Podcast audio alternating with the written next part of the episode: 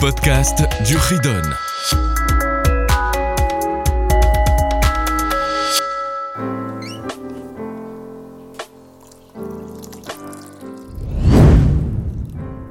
Chers enfants, heureux de vous revoir pour le chapitre suivant, chapitre 194. Il s'agit toujours du dommage. Cette fois-ci, c'est ce qu'on appelle bor Ever dans la Torah. C'est-à-dire, bord, c'est un puits, Ever, c'est le feu.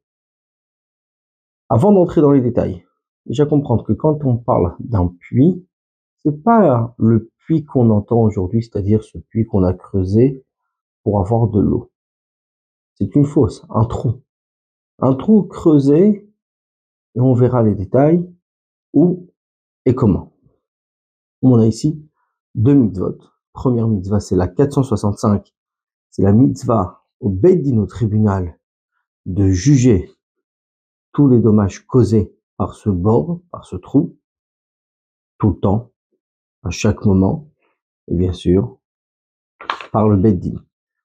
Et la mitzvah suivante, 466, c'est la mitzvah au de juger tous les dommages causés par le feu, qui est également tout le temps, à tout moment et à tout endroit.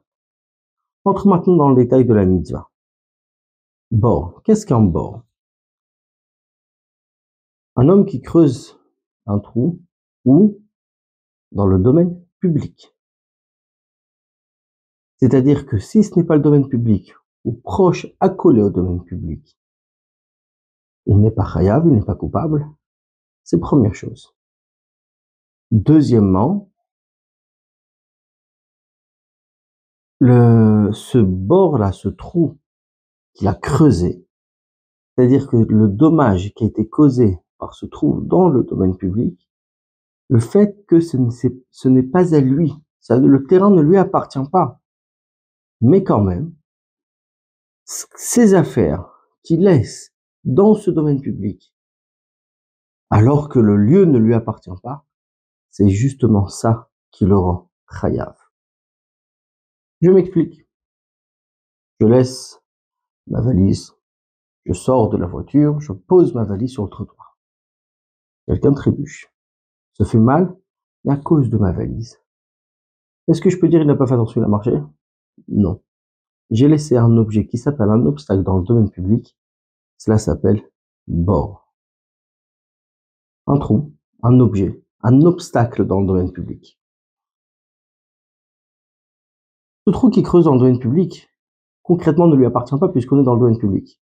Il creuse ce trou dans ce domaine qui ne lui appartient pas, donc le trou ne lui appartient pas également. Pourtant, la Torah le rend responsable de ses actes et le rend khayaf. Il est coupable de tout dommage causé par ce, par ce, par ce trou qu'il a mis dans le domaine public. Si un animal y tombe, par exemple, il devra payer le dommage. Si il meurt, cet animal, il faudra également regarder pourquoi il est mort. Est-ce que parce qu'il s'est fait mal par le coup, ou est-ce que c'est tout simplement il s'est étouffé C'est l'air de ce trou qui l'a fait mourir. Il devra également payer. Mais c'est là où nos sages donnent une certaine mesure. Première mesure, bien à retenir on est coupable si l'animal est mort uniquement si le trou est profond de 10 fachim, environ un mètre. Et également, encore un détail, à l'endroit où l'animal ne pouvait pas apercevoir ce trou ou cet obstacle. Il faisait sombre, l'animal était trop jeune. C'est là où il est chayav si l'animal était conscient, parce que l'animal, quand même, a la conscience du danger. Donc, si l'animal a la conscience du danger, il ne va pas se jeter dans un trou. Raison pour laquelle on est coupable uniquement si ce n'était pas visible. Par contre, un être humain qui tombe dans ce trou et meurt, pato. Pato, c'est-à-dire exempté. Il n'est pas coupable. Il est écrit dans la Torah, Venaf al-Shama, tombe là-bas, Shor Hamor, un taureau ou un âne. C'est-à-dire, de là nous apprenons que c'est uniquement si c'est un animal qui meurt et pas un homme. Les objets, ce qu'on appelle en hébreu des kelim, ces objets qui tombent dans ce trou et se cassent. Également, là, il n'est pas tour. Exempté, il n'est pas coupable le propriétaire du puits ou tout simplement celui qui l'a creusé. Pourquoi? Parce que également la Torah nous dit Vena Falshema est tombé là-bas, Shor, Ocham, un taureau et un âne. C'est-à-dire que l'exemple que la Torah nous donne sont des animaux. Donc on est coupable uniquement si un animal y est tombé. Il y a ce qu'on appelle les dérivés. Les dérivés de ce trou, c'est que il, y avoir des choses ou des cas où ça ressemble au trou. Ça ressemble, c'est-à-dire que c'est pas un trou, mais comme on l'a mentionné au départ, un obstacle dans le domaine public. Cet obstacle, c'est pas un trou, mais pourtant c'est une dérivée de ce trou. Si cet objet a été déplacé, j'ai posé une pierre dans le domaine public, quelqu'un passe derrière moi et change l'emplacement de cette pierre. Qui est coupable? Tiens, c'est intéressant. Moi, je l'ai posé, mais le dommage a été causé pas au lieu où je l'ai posé. Là, c'est sur le lieu où une deuxième personne l'a déplacé. Évidemment, ce sera lui le coupable, mais pas moi. Ah, c'est la pierre que j'ai ramenée moi sur le domaine public, c'est celle que moi j'ai posée. Mais il ne fallait pas la déplacer de sa place. Là où elle est, elle n'a causé de dommage à personne. Donc je regarde le lieu où elle a causé le dommage et celui qui l'a posé sur ce lieu, c'est celui qui est coupable. La même chose, je pose un objet. L'exemple que la Guémara nous donne, c'est posé sur le toit de la maison. Je pose un objet sur le toit de la maison et ça tombe. Une pierre, un couteau, une charge. Il faut se remettre encore une fois dans le contexte d'époque où les toits étaient des lieux d'entrepôt. Il pouvait poser des choses. Et quand il a posé, c'est tombé, mais euh, avec un vent fréquent. Si c'est un vent qui n'est pas fréquent, un vent, une tempête, c'est ce qu'on appelle dans notre Torah un honnête, un cas de force majeure. Sur un cas de force majeure, la Torah ne jamais coupable. Donc il ne s'agit pas ici d'un honnête, d'un cas de force majeure, il s'agit d'un dommage fréquent. Un dommage fréquent, donc un vent naturel, un vent fréquent. Si l'objet a causé un dommage immédiatement dès qu'il est tombé, là, le propriétaire n'est pas coupable. Parce qu'on lui laisse le temps d'aller le récupérer. S'il n'a pas le temps de descendre de chez lui, aller chercher l'objet entre-temps, ça cause un dommage. La Torah ne peut pas le rendre coupable. Et c'est ça, la halacha. La même chose. J'ai une, un très beau vase, une très belle cruche. Je la pose dans le domaine public. Une personne me la casse. À ce moment-là, je devrais a priori le rendre coupable. Il a cassé mon objet que j'ai laissé dans le domaine public. Et là, encore une fois, la Torah nous dit, il ne peut pas voir où il marche. Et on ne peut pas demander à quelqu'un faire attention où il marche dans le domaine public à ne pas casser des objets précieux. Donc mon objet peut être précieux, c'est à moi de surveiller, et je ne vais pas rendre coupable celui qui a marché dans le domaine public. Passons au deuxième sujet, celui du feu. Le dommage causé par le feu, c'est-à-dire, j'allume un feu dans mon champ, dans mon jardin. Je n'ai pas fait attention à l'écart qu'il peut avoir entre chez moi et celui de mon voisin. Le vent qui alimente le feu l'a fait souffler et parti allumer le champ ou le jardin de mon voisin. Évidemment, je suis khayav, je suis coupable de tous les dommages causés. Alors, quelle est la distance? La Torah, cette fois-ci, ne donne pas une distance claire, puisque ce n'est pas possible, on ne peut pas calculer exactement la distance qu'il y a entre deux champs, entre deux jardins, deux maisons. Seulement, la nous demande de faire attention. De faire attention, tout dépend. S'il y a un mur, tout dépend s'il y a un cours d'eau qui passe, qui peut être un obstacle au feu. C'est-à-dire que s'il y a assez de choses qui peuvent être un obstacle à ce feu, à ce moment-là, j'ai pris mes précautions.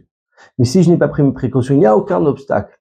Le feu peut souffler et va à ce moment-là allumer le champ, le jardin, la maison de mon voisin, je suis automatiquement chayav. Évidemment, quel vent doit souffler? C'est aussi un vent fréquent, puisque la Torah, comme nous l'avons dit juste avant, la Torah ne rend pas on ne peut pas être coupable dans le cas où le vent n'est pas fréquent, c'est un cas de force majeure. Le feu cause un dommage à un homme. La Torah dit que le feu, c'est moi qui l'allumais. Donc le feu, c'est comme ma main. C'est si, comme si que j'avais envoyé une personne causer un dommage, ou ma main causait le dommage. Donc le feu, c'est moi qui l'allumais, je suis automatiquement coupable à dire, ah, mais le feu s'est propagé, ce n'est pas de ma faute. Il n'y a pas le fait que ce n'est pas de ma faute.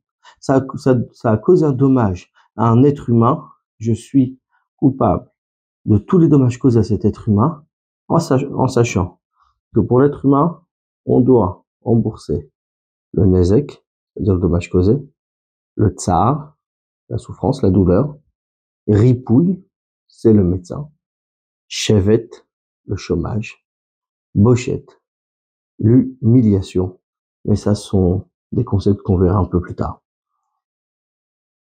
Donc, si maintenant cette personne était loin au moment où le feu brûlait, et le feu est parti si loin et s'est propagé, c'était pas probable réellement.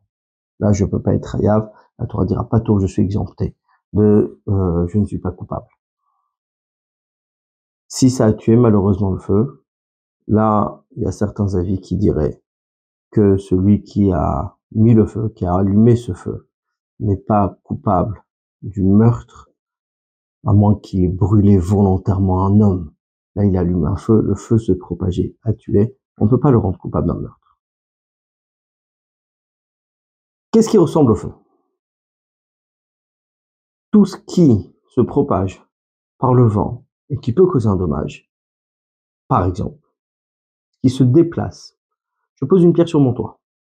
Cette pierre s'envole avec un vent fréquent et cause un dommage à ce moment-là, si cette pierre qui était sur mon toit, qui est tombée avec un vent fréquent, donc s'envole, et en tombant, elle va endommager un être humain ou causer un dommage à quoi que ce soit, à un objet, je suis khayaf.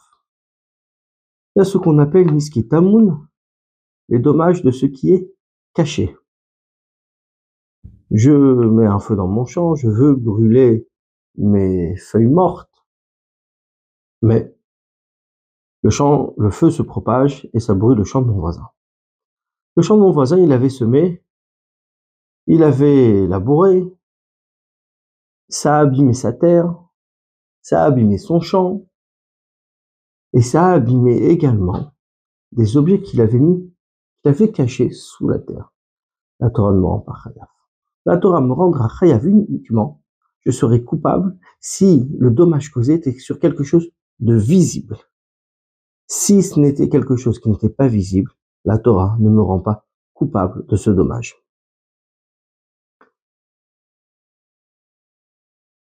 Évidemment, c'est une règle qui s'applique uniquement si le feu se propage, et pas si je mets le feu chez le voisin. Si là, mon intention de causer un dommage chez le voisin, et je vais allumer le champ du voisin, je serai coupable de tout le dommage causé uniquement, même si ce sont des choses qui sont cachées. Donc à faire attention, je suis, je suis pato, exempté de toute punition. Je ne dois pas rembourser. Ce sont des choses cachées. Si c'est un feu qui se propage, si c'est un feu que j'allume chez le voisin, à ce moment-là, je suis coupable. Et eh bien voilà pour ce chapitre.